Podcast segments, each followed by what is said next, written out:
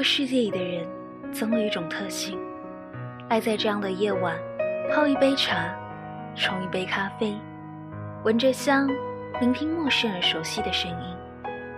我不知道现在的你们是否也是这样，但感谢你们依然守候着，收听我的节目。我是主播雪蝶，和你们问声好，Hello，你们好吗？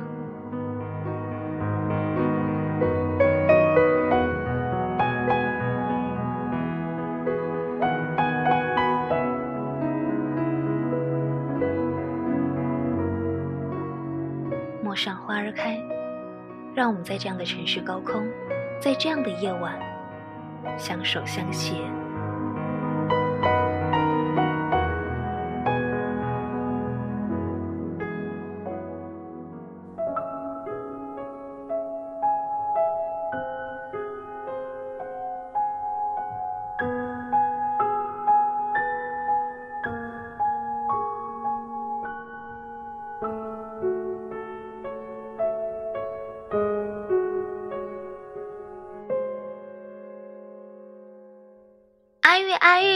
学校新来了英文老师，刚从国立北京大学毕业的学生呢。婉玉盖好钢笔，把书本收到包里。这有何值得高兴的？每年都会来新老师。袁梅瞪着原亮晶莹的大眼睛：“你不要总是不愠不火的。国中的老师都像从棺材里爬出来的老手。”看见女学生涂个口红都要抱怨不检点的，总归是多几个年轻的老师好。袁梅是个泼辣爽朗、心直口快的姑娘，她父亲是法租界中央巡捕房的督察，自是不怕人。每每化了妆，也会被她口中的老手念叨半天，多被他翻几个白眼，老手们也是敢怒不敢言。苏先生在交通银行总行里任主任，苏婉玉一家住在英租界，上下学是司机来接送。碰上苏太太要去购物、打牌用到车子，他也会坐电车回家。他性子温婉，荣辱不惊，真要是被闹人的弟弟惹烦了，也不发脾气，至多在书房里把徽宗的字描了一遍又一遍。苏太太和苏先生很是骄傲。我家阿玉没的脾气了，他弟弟是个磨人精，但他从来不生气的。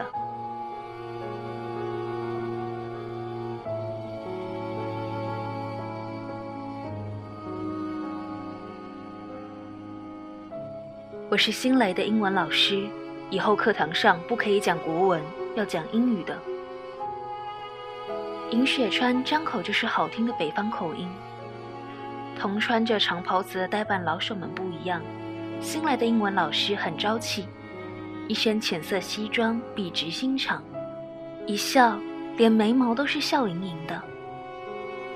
尹雪川来自遥远的北平，他的孩提时代是和大雪连在一起的，每每用英语给学生们塑造一个大雪纷飞、银装素裹的世界。羡煞了自小生活在南国的女子们，许多旁班的学生也悄悄跑来听课。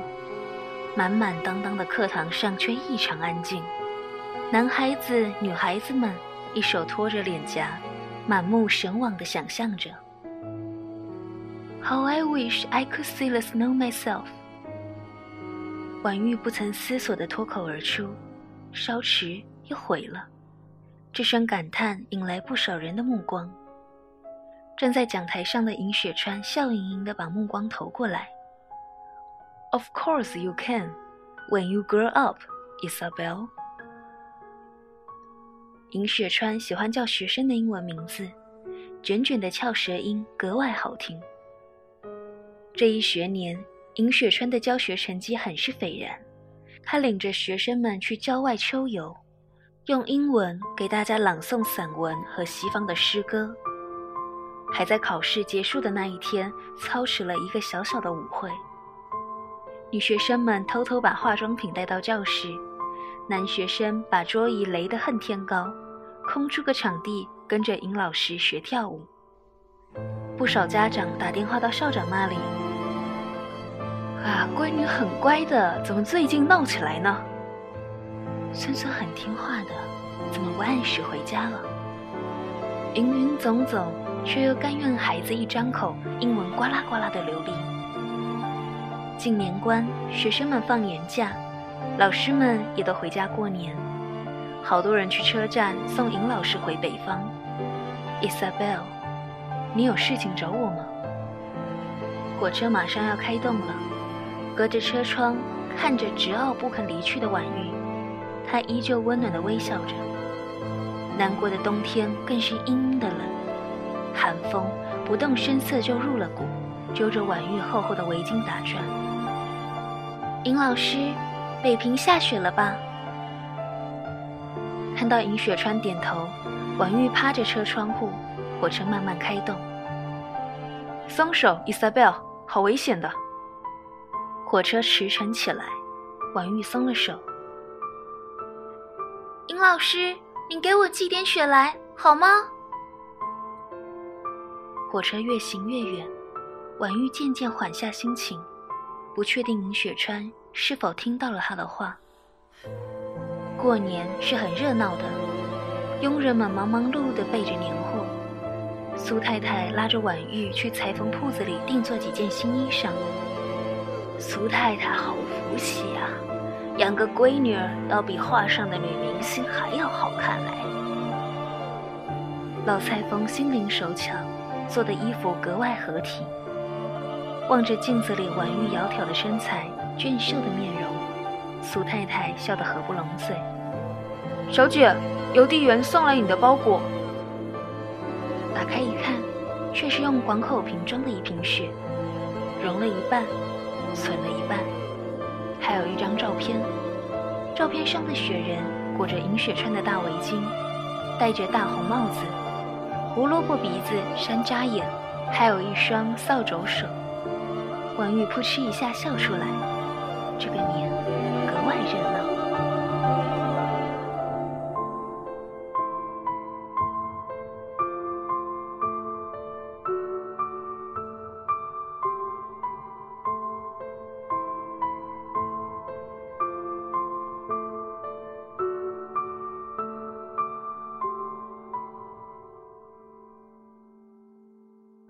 国中二年级的英文课仍是尹雪川教，只是班里的女学生少了好几个。Isabel，你的女同学去哪里了？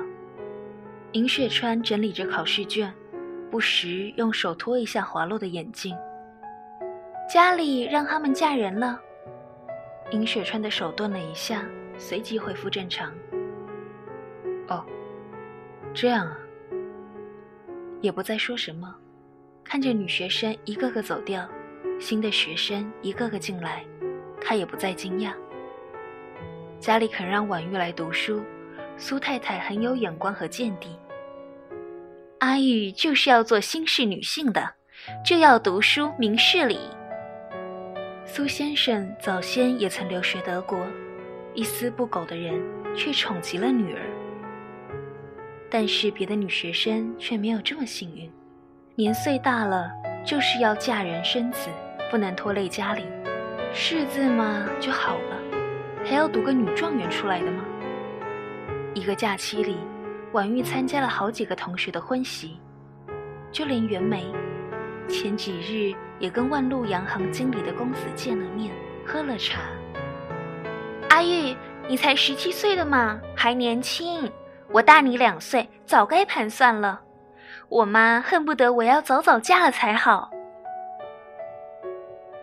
袁太太是个典型的三从四德的女人，处处听婆婆的话。婆婆说袁梅大了，该出嫁了，袁太太就忙不迭的赶紧安排媒人介绍。走，阿玉，咱们看电影去。热闹的大光明影院门口，到处贴着电影皇后蝴蝶的海报，女子纤细优雅。眉黛目清，深深的酒窝，含蓄的笑意。电影开演了，才发现前座是尹雪川。打过招呼后，大家安安静静的看着电影。不想才过二十分钟，袁家司机就悄悄过来喊人，说洋行经理的公子邀请小姐去吃西餐。袁梅很没有骨气的走掉了。片刻后，却见尹雪川弯下身子，低下腰，慢慢挪到婉玉身旁的空座坐下。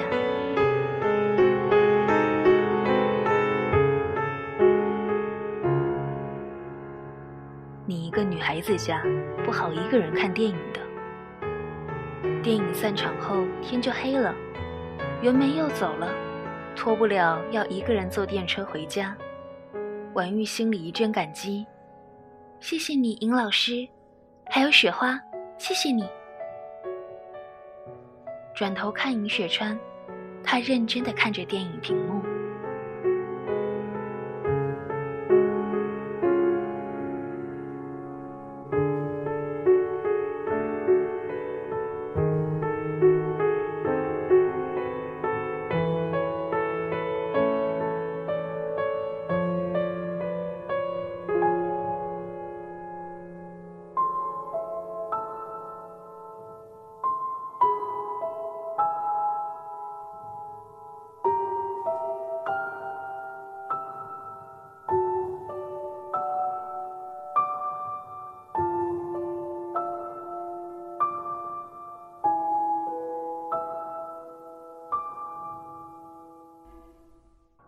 这年七月，正在上课的尹雪川收到一封电报。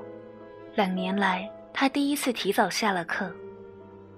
次日饭桌上，苏先生看早报，才知七月七日这天，日军在北平附近挑起了卢沟桥事变，中日战争全面爆发了。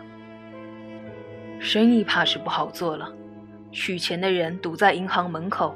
来了一波又一波。苏先生早餐也没怎么吃，就匆匆走了。和袁梅聊天，大小姐沉浸在恋爱中，满脸喜气，不知民间疾苦。哎呀，要气死人了！上海来那么多流民，爹爹每天忙得都不可开交。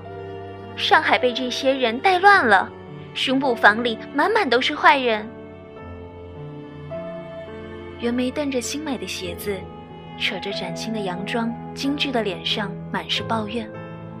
尹雪川已经一星期没来上课了。路过校长室，婉玉敲响了老校长的门。嗯，阿玉问尹老师啊，啊，他家里有急事，请假几天回去了。莫着急，莫着急。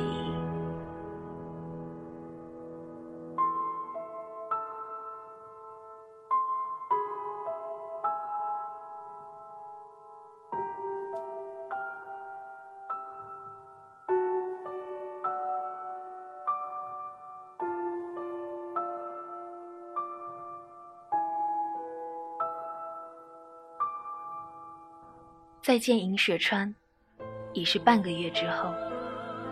从来都是有条不紊、不急不躁的他，却大步流星地走在校园里。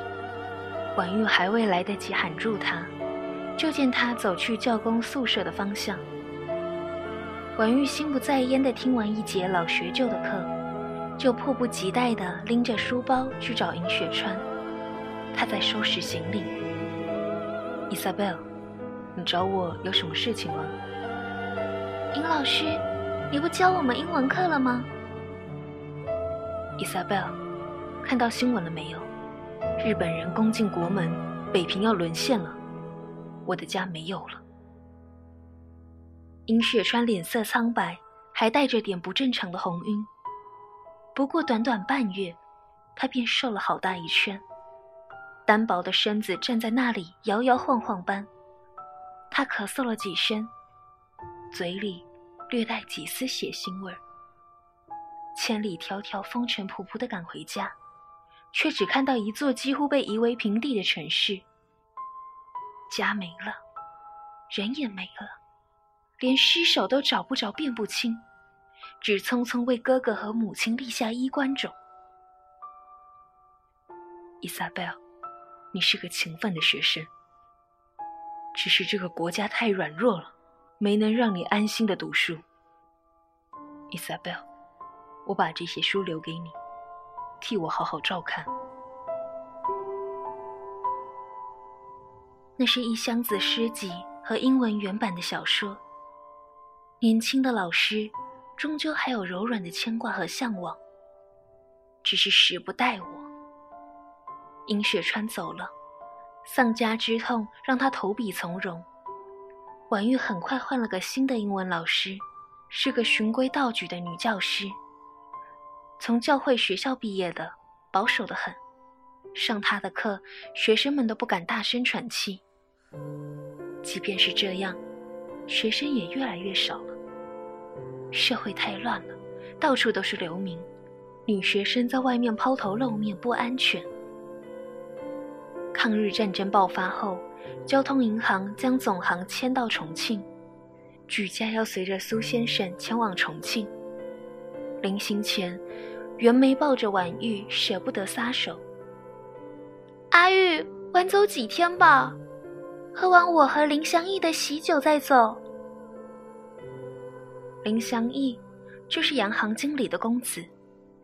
即便在如此动荡的时候，虽路有冻死骨，可依旧朱门酒肉臭。袁枚活得这么不知人间疾苦，也许是件好事至少不会痛苦。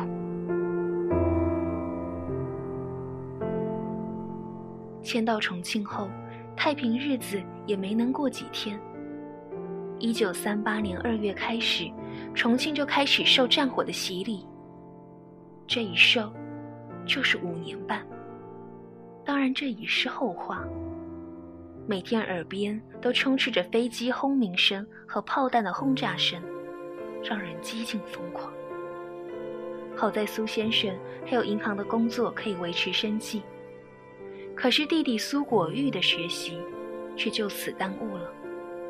每天在家里由婉玉教习着功课，断断续续，不至于成为睁眼瞎。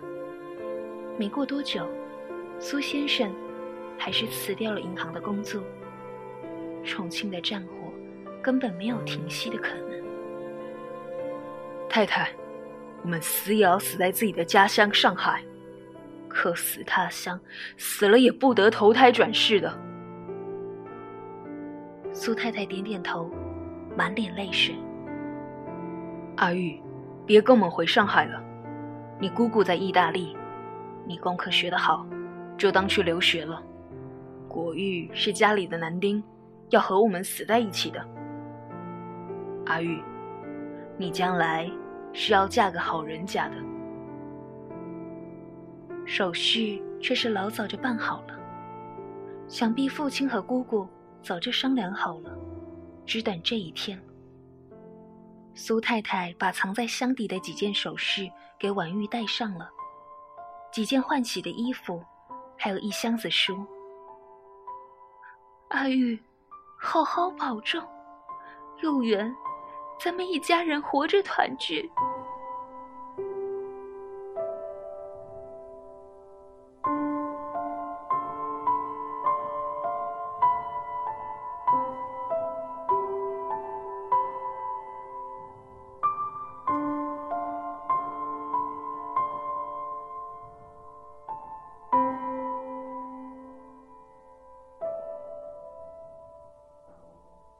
一九三九年二月十四日，当好多西方国家沉浸在情人节的浪漫中时，十九岁的苏婉玉独自背井离乡，踏上了前往意大利的轮船，投奔姑姑。国内战火纷飞，民生凋敝，寄往国内的信件从未收到回音。每每听说有华人来意大利，不管是哪里的人，婉玉和姑姑都要去拜访人家。哪怕只有只言片语的好消息，姑侄俩也要高兴许久。报纸上的新闻一日三变，战况扑朔，前景昏暗。一九四二年，担忧亲人数年的姑姑，溘然长逝。政府收回了她居住的那座本来就属于国家的房子。婉玉开始了寄人篱下的租房生活。每天最担心的，就是会不会被房东赶着搬家。最艰难的时候，婉玉也曾经徘徊在那条著名的红灯街区。年轻漂亮的姑娘，做着来钱快的皮肉生意，纸醉金迷，今朝有酒今朝醉。在生存面前，一切都变得不值钱。可是，堕落容易，可一旦踏出那一步，有朝一日想要洗尽铅华，却是再也不可能。雪是多么干净，多么圣洁的向往，迈出的脚，终是重重的收回，一个耳光狠狠地打在自己脸上。好在熬过了最艰难的时候，他找到一份商行的工作，薪水倒也优渥。他一直没有停止往国内写信，一星期一封，就连市里的邮递员都认识他了。Isabel，给你家人寄信啊，却从来没有回信。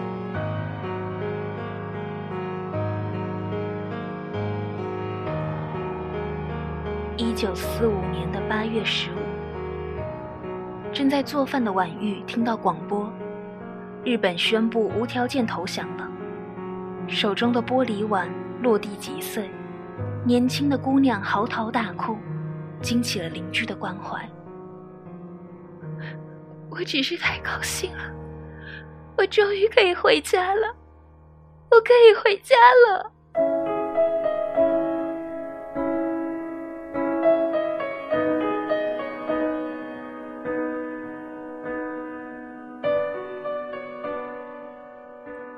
是，还没等婉玉收拾好东西，却又传来国内内战的消息。十月十日，同仇敌忾了几年的国共两党终于开战了。整个华夏大地再一次笼罩在战火中。不断有华人来到意大利，带来战争的真相。婉玉没能回去，她心灰意冷了好几天，终于决定离开。若有一日你回国，碰到我跟你提起的那个人，记得告诉他。那香书，我一直替他留着。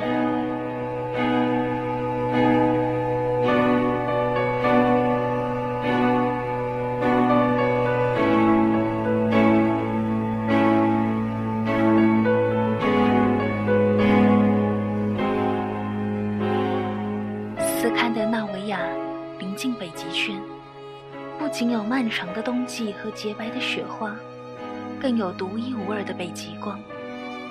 看见雪，总会想起圣洁，想起少女时代的向往，想起出现在自己生命中的那个人。婉玉没能见过自己祖国的冬雪，于是她来到一个盛产白雪的地方，养着一只雪白雪白的萨摩耶犬，给富人家的小女孩补习英文功课。闲暇之余，就带着萨摩去滑雪。这一年，他二十五岁。二十五岁，单身独立的华人。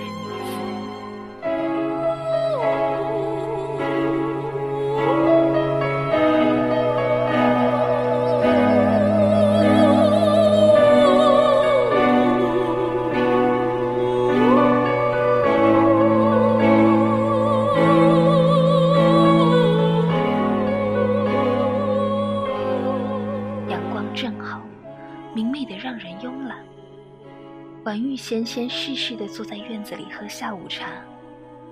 Hey, Isabel, you have a visitor. 热情的邻居太太牵着小狗走过，娇小的狗狗被萨摩庞大的身躯吓得不敢走动，还是邻居太太抱起来。嗨，Isabel，好久不见。殷雪川背对着阳光出现在门口，迎着光，婉玉几乎睁不开眼睛，只听清这个声音，眼泪哗就掉下来。你的父母前年去世了，战争煎熬，太折磨人，去了反倒安详了。我和你弟弟一起葬了他们，还算体面。袁梅嫁的那个林公子是个不折不扣的赌徒，不过一年，把家底都输光了。两人离了婚，她又嫁了个德国人，倒也甜蜜。去年刚添了女娃娃，不久也许就去德国了。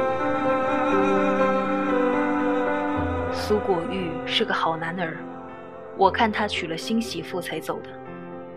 你不能操持的事，我怎么也要替你做完了，才能来找你。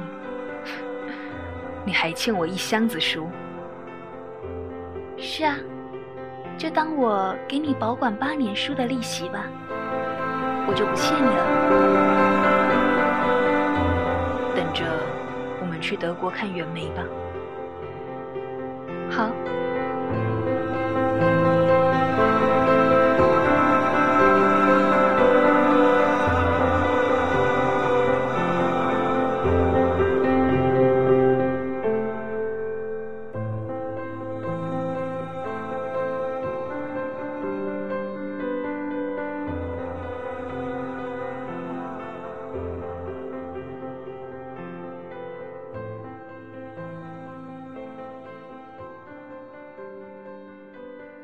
他没提八年的战火纷飞中，他失去了什么，遭遇了什么？怎样在枪林弹雨的洗礼中偷生？怎样千里迢迢在整个欧洲大陆上寻找关于他的只言片语？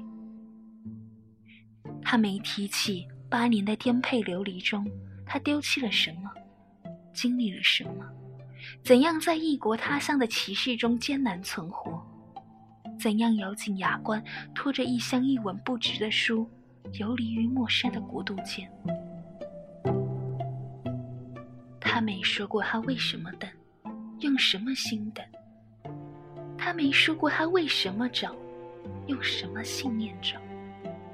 他没说过爱，他也没说过爱。他们什么也没说，只久别重逢一个眼神。便道尽了几千个日夜的思念与隐忍。只要活着就好，只要活着就有希望。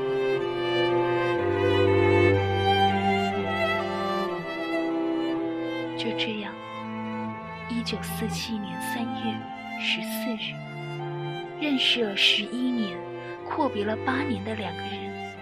终是在一个满是白雪的异国他乡重逢。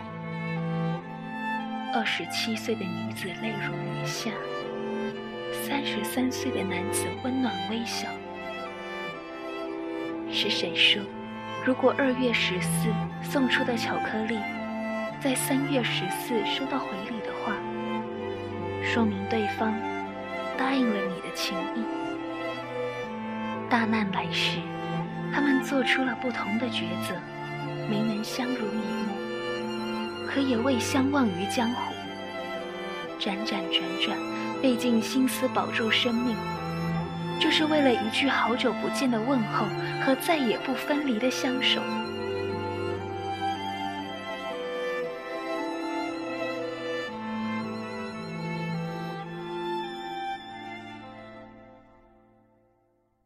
是谁输的？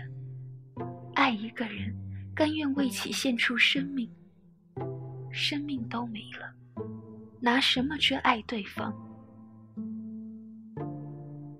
爱一个人，就是要竭尽全力好好活下来，只为再见一面。